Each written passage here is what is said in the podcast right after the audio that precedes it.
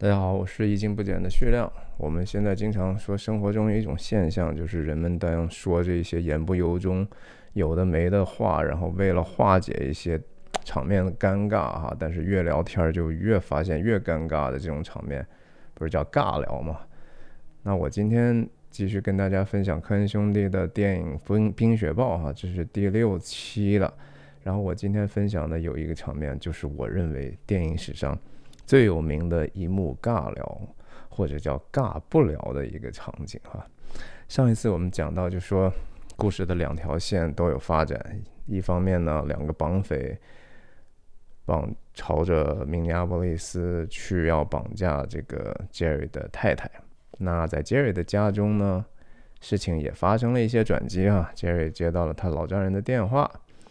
他的这个之前的投资计划呢，有可能会获批。那他他觉得自己的这个财务的危机有可能被化解，满心欢喜呢。场面一转，就进入了 Jerry 在他自己的这个 4S 店哈的这个后院吧。我们叫一般 4S 店叫前店后厂嘛，是吧？他是跑到后面的维修维护的这种车间来了。那我们。就看到他和这个一个叫 Shep 的一个汽车修理工，也是一个印第安裔的人打个招呼。这个其实第一场戏的时候就已经交代的很清楚了哈。但是我认为这场戏有意思的地方是在于，其中的一个很重要的信息，其实彻底的，或者没有说彻底的，而是说给这个第一幕戏啊增加了很多很多不同的意义。那我们首先看一下，就说杰瑞是如何跟他打招呼的。他都已经身体走到这么近前的时候啊，Shep 都一直都没有给他一个正眼看他，该干嘛干嘛，开还是修车。杰瑞最后只能通过身体触碰的方式引起他的注意。然后呢，Shep 的这种眼神是非常非常轻蔑、厌恶、排斥的哈。潜台词就是。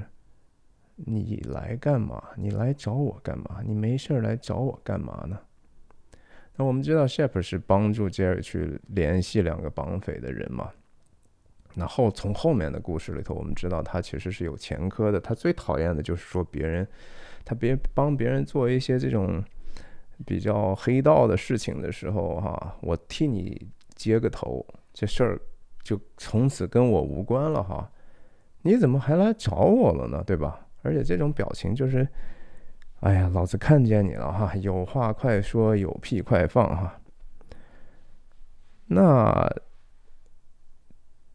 Jerry 上来开始就讲，就说：“嘿，Shep，你还记得给我介绍那两个哥们儿吗？哈。”说到这儿的时候呢，Shep 第二次正眼看了一下 Jerry，但是这次就是一种。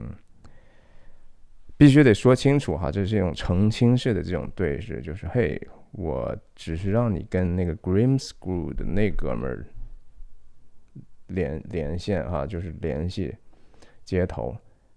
什么叫两个人？我没从来没给你介绍过两个人哈。啊，啊，杰瑞说：“哦，其实他他还有一朋友在那儿呢。” Shep 赶快说：“啊，我可我可不不给不管那个人的事儿啊！如果出的什么事儿，别找我哈！我我只给你打表票的就是那个 Grimscrew 的，其他事我都不管啊。”这个事情呢，当然就说让我们非常的惊讶的想到，在第一幕戏的时候，嗯，怎么是 Jerry 他要？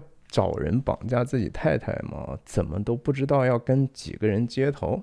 这个事情还是在两个层面上，我觉得都改变了一些意义，或者丰富了它的意义。首先，我们说一说这个在 Carl 和 Guy 这个层面哈，我们记得就说整场戏，或者说到目前为止，那个能说会道、那个非常看起来很 bossy 的人呢，实际上是那个 Carl，是那个爱说话的人哈。那跟 Jerry 去接头的也一直是 Carl，然后我们就觉得哦，这个活儿肯定是以 Carl 为主导，那个 Guy 也就是 Grimscrew 的只是个帮手嘛。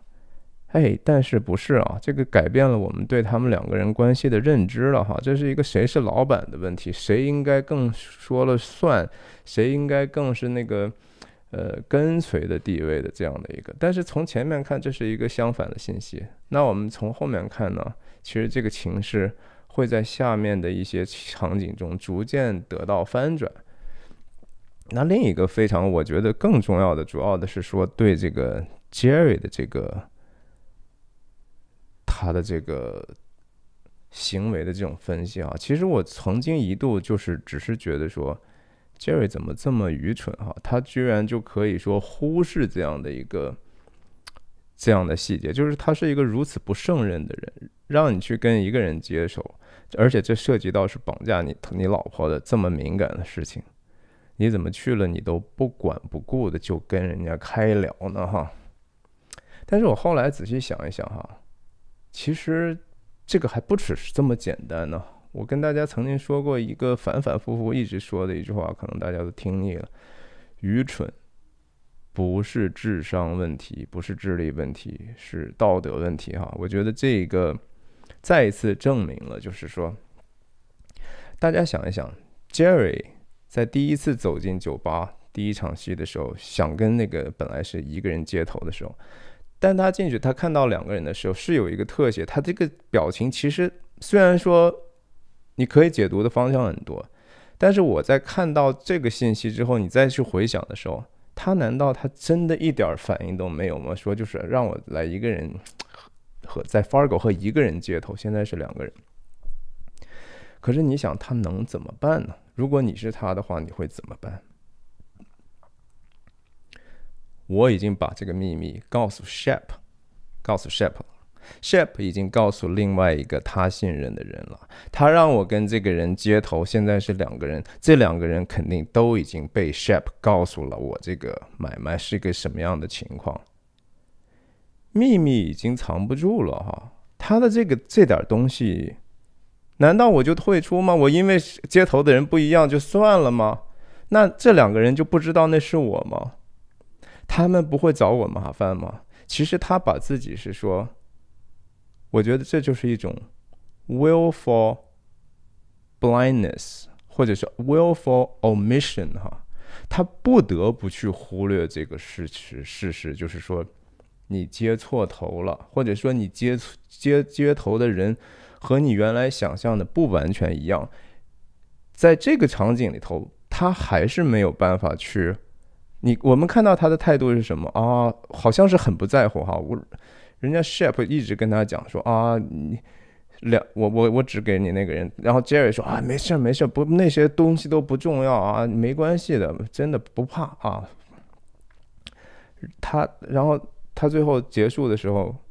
就说啊，你你有没有他们电话是吧？我我我你原来给过我一个电话，但是现在我找不到他们了。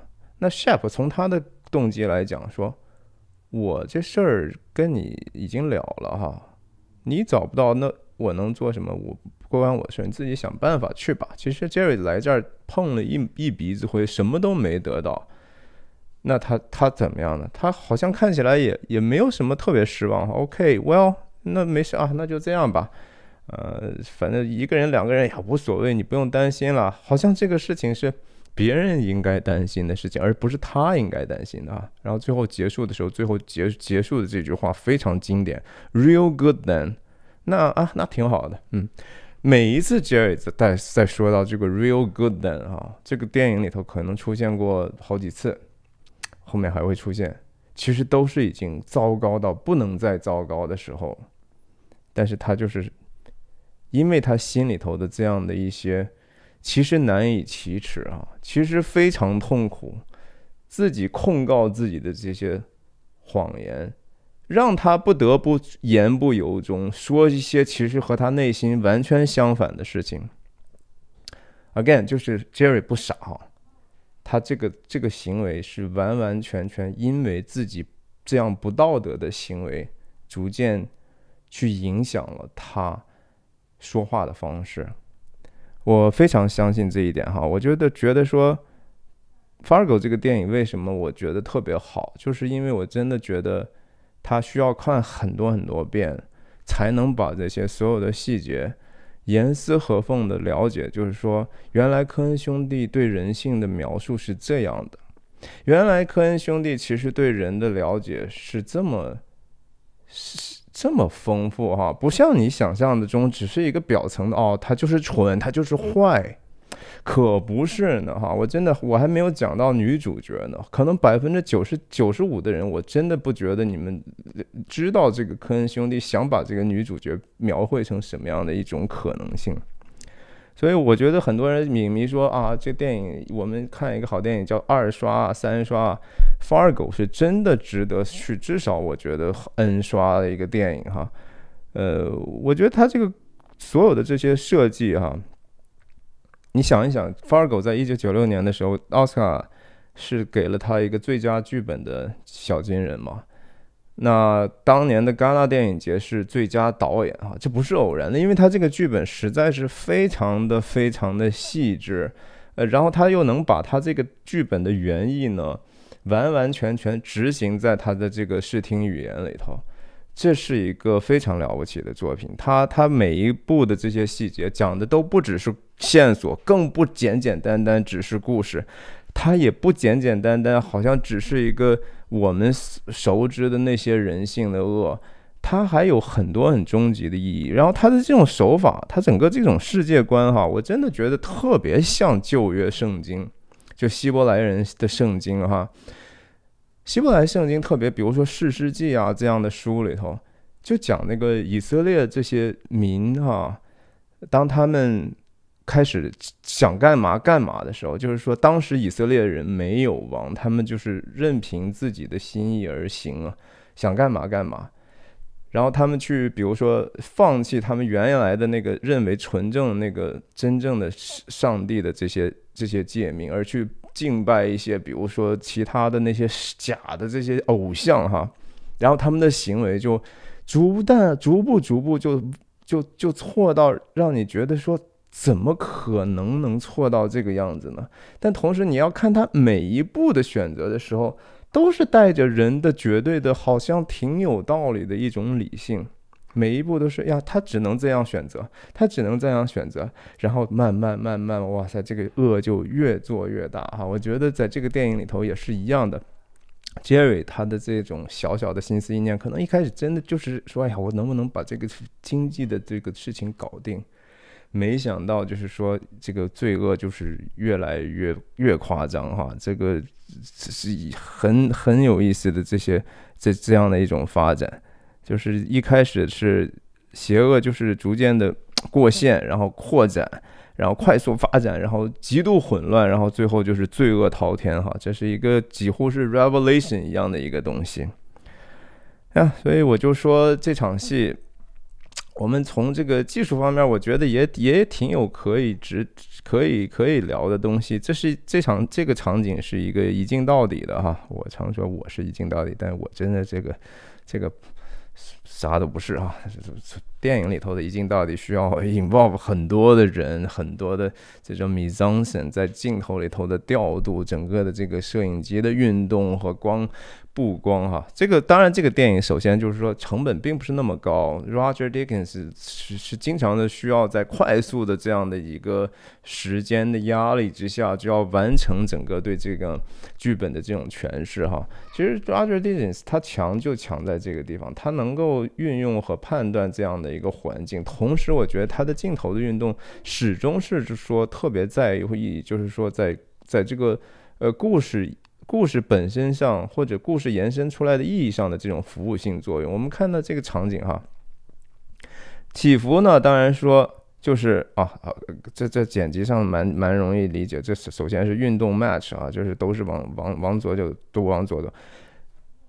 开始这个镜头起伏的时候，哦，我们其实是离这个前景的这个车很近的，然后也离跟随着 Jerry。Jerry 本身就是能够 motivate 激励这个镜头运动的一个最大的呃 object 啊主或者 subject，我们镜头就还是至少是跟随着他来到了一个更更多的一个环境里头，不停的去揭示，然后我们看到这个首先。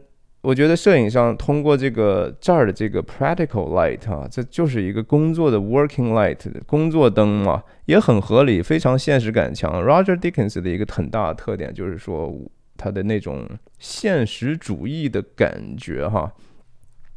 它看起来就是好像生活中的一个场景，当然从技术上不是那么简单了。要真正拍出来，让你觉得，首先这不光不假，是吧？这看起来是合理的，同时呢又能适度的分离前景和后景，通过颜色，通过亮度，很好的一个分离。然后同时也是一个多多少少有点 shady 哈，呃，Jerry 总是就是其实是很难见光的，你不觉得吗？就是。他就总是藏在这个这个阴影之下，因为他总是有很多想法见不得光。然后镜头从这儿还有往上推的一点点哈，离他们越来越近，我们更加的进入他们这样的一个一个对话，是似乎在去偷听他们的这样的一些秘密。那结束的时候呢，我们就快速的过一下。然后镜头再拉出来一点点，我们看到啊，Jerry 同时在镜头里头运动，非常的滑稽哈。这个就是啊我，real good man，看起来好像没事儿，还还还这样，还这样打了个响指哈，就说哎没事儿，故作潇洒的。然后看一看旁边没什么人吧。这个时候你看镜头哈，就没有再去跟着他往前走。虽然镜头还在运动，但是实际上是一个向下向下的一个微小的运动。镜头是跟着他进来的呀，但是镜头不再跟着他走了。就是说，我们都没有办法很去去去理解他的这样的一个 立场啊，没办法跟着他走。你知道，你看他这个挠头，他的所有的这些动作，让我们觉得就是非常非常非常的可悲哈。我就是觉得说，呃，首先一镜到底这种。这种对技术部门也好，对演员来说，都是一个非常非常大的一种考验。所以这个电影里头有那么几场戏是一镜一镜到底的，我觉得非常高效呀。那我今天这个就，哎呀，我还可以，我对我还是应该再继续跟大家分享下一段场景吧，就是所谓的这个尬聊的这个。那镜头再一转呢，我们就看到这个是一个。啊，外景哈是通过重重新建立时空嘛，这是在双子城的这个呃 skyline 哈，我们看到汽车的主观镜头在往城里头开，呃，同时对，然后就是卡尔和这个，但有有人说哈，这个双子城这个是有一个 bug 的，就是。嗯，从 Brainerd 脑梗镇往这边开的话，其实应该是从北边进双子城啊，但这条路是从南边来的。但是，哎呀，这只有说当地的 Geek 们才去追究这种细节了哈。我们就往下走吧。这场戏当然说上来还是啊，这个烟瘾患者哈，这这是个盖尔，从来都从来都。烟不离手的，除了这个上面上上几场的那个在酒店的这个招妓的这个场面之外，和后面被警察逮住之外，基本上是烟从来没有离开过手。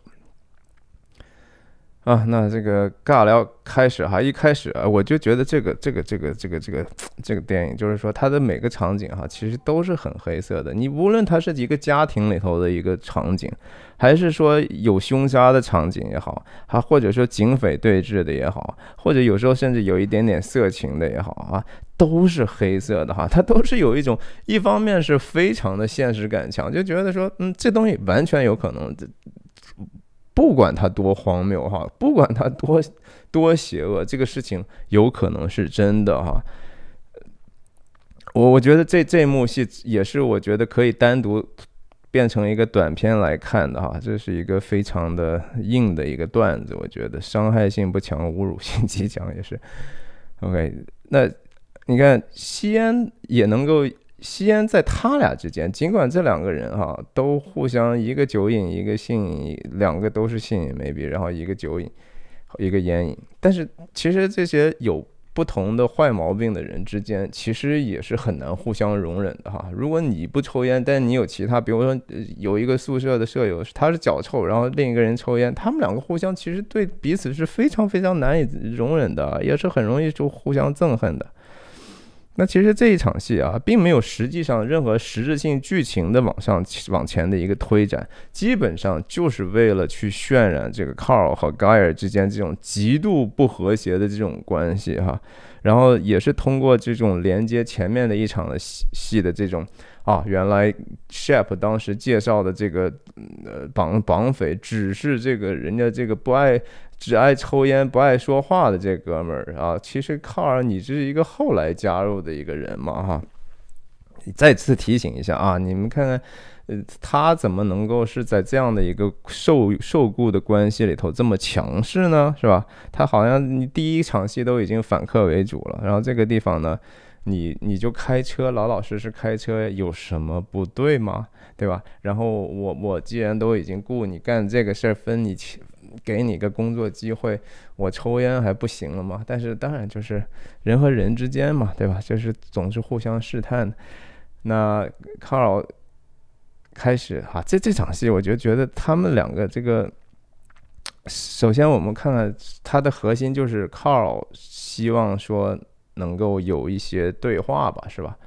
呃，他自己觉得开车很累很闷嘛，对吧？这也是常识，我们都有这样的经验。我们自己如果说开一个长途车的话，肯定是希望别人跟我们司机多多少少解个闷儿吧，是吧？要不的话，那个挺难以忍受的。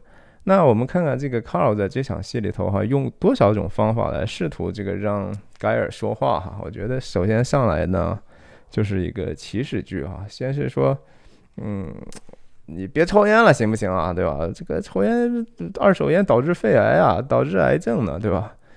那很很显然，人家这还是和第一次他们两个人在车上的戏一样，直接就被被盖尔就无视了哈，人家根本就不理他。那这个受挫了之后呢？哎，这个呃靠还是不放弃哈，说哎，你看到没？咱们来了双子城了，是吧？看见没有？前面那个 IDS Center 的 building 了，这个挺了不起的，在在在在这边中西部呢是算是最高的建筑之一啦，仅次于芝加哥的某某某某什么的。他他他就想通过一个这种知识性的闲聊哈，咱咱能不能分享点东西哈？哎，人家对方根本就不接哈，不接那怎么办？那就反问呗，对吧？那那你不接不接我闲聊，我就哎，那你来过这儿没有，对吧？来过这儿吗？然后盖尔终于蹦了一个字儿哈，nope，nope，啊，一个字儿，啊，这个当然，Carl 就非常的不爽了啊，这开始就反讽了，哎，你你你你你说句话能死吗？啊？但是，哎呀，反过来，人家还是不理不理会他的这个，这个盖尔是一个完全没有幽默感的人哈，而且就是就是，你这么说呢，我我就是 literally 字面上我就我就直接回答，你说我没说话，我说了，OK，I did，I did，说个啥，就是个 no 嘛，对吧？就直接跟他说，我说了，I did。啊，这个卡尔找到找到话把子了哈，然后就开始哇塞，你这个要动之以情，晓之以理了哈，然后嘲笑人家说的是，妈，你这个四个小时就是蹦了这么一个字儿啊，这个这个真了不起啊，说的好多呀，简直是个喷泉一样的哈，还还用了一个这个，Oh Daddy stand back man，你这不是一个不只是一个呃一个那个。喷泉了哈，你这是个 geyser，geyser 就是那像黄石公园那种，呜一下就是一飞冲天的那种哈，你这个一下喷出来好多字儿啊，是吧？讽刺人家，当然还是多多少少是通过理性的这种说服，说你看我我我告诉你为什么你应该说哈，想通过讲理能够让人家说呢，哎，还是没反应哈，呀，最后就只能说开始激将了，就是嘿。嗯，行吧，那就我就叫什么以其人之道还治其人之身，是吧？你不跟我说话，我也不跟你说话，是吧？我我看看你喜不喜欢这样的，是吧？你喜不喜欢这样的？这个这个，我真的觉得这个导演，这个场戏的导演。和剪辑真是是是太太精彩太精彩了哈！而且最精彩的是幕后的一个小花絮，是实际上在生活当中，在片场当中呢，这个 Steve Buscemi Buscemi 哈，这个家伙，他反而是那个不爱说话的。然后那个演员盖尔的那演员反而是一个特别多话的人，所以在生活当中是非常非常反差的，好像就是说啊，呃，在在生活中反向复仇了哈。你你你看看你喜不喜欢在戏里头的这个人，把他的一些潜潜意识说出来了。哎，我就觉得，然后最后他说了一个 total silence，这还还没完，他说完了，他说啊。反正就是啥也就是以沉默哈，我咱俩就玩这游戏吧。而且这个 took who play at that game 哈，这个 play at that game 这词啊，play at that game，它其实是有一个复仇的意思哈，它不是 let's play this game，我们玩这个游戏，play at this game 就是针锋相对的，就是我们你要这么玩，我也这么玩。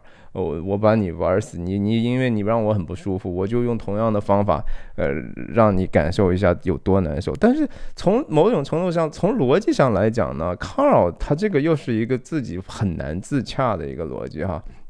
你刚说完说，哎，咱们看看是咱们就是我也不说话了啊，咱们看看谁喜欢你，我看你你能不能接受得了。然后他马上自己就还是没办法闭嘴。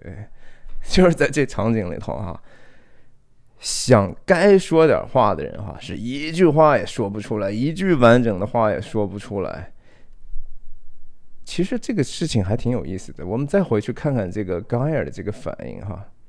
当这个 Carl 真正讲了一番道理的时候，就说：“你看，我也付出这么多，我我开车这么累，咱们你就不能说这话，让我们精神头稍微高一点吗？Keep our spirits up。”其实挺有道理的哈。当这句话说出来的时候，盖尔其实眨了，在这个镜头里，我记得他至少眨了四五次眼，他真心觉得说这是一个非常非常。